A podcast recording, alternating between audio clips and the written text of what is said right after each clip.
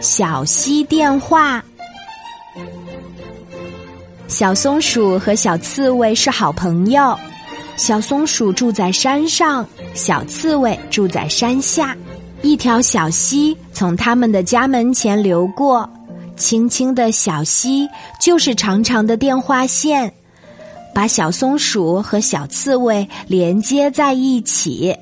他们经常打电话互相问好。叮咚，小刺猬你好啊！小松鼠在山上打电话，请你来我家吃松果。叮咚，小松鼠你好啊！小刺猬在山下打电话，我请你来我家吃草莓。叮咚，小松鼠你好啊！小刺猬在山下打电话，我请你来我家吃草莓。可是有一天，电话打不通了，两个好朋友不能通电话了。他们忙着查线路。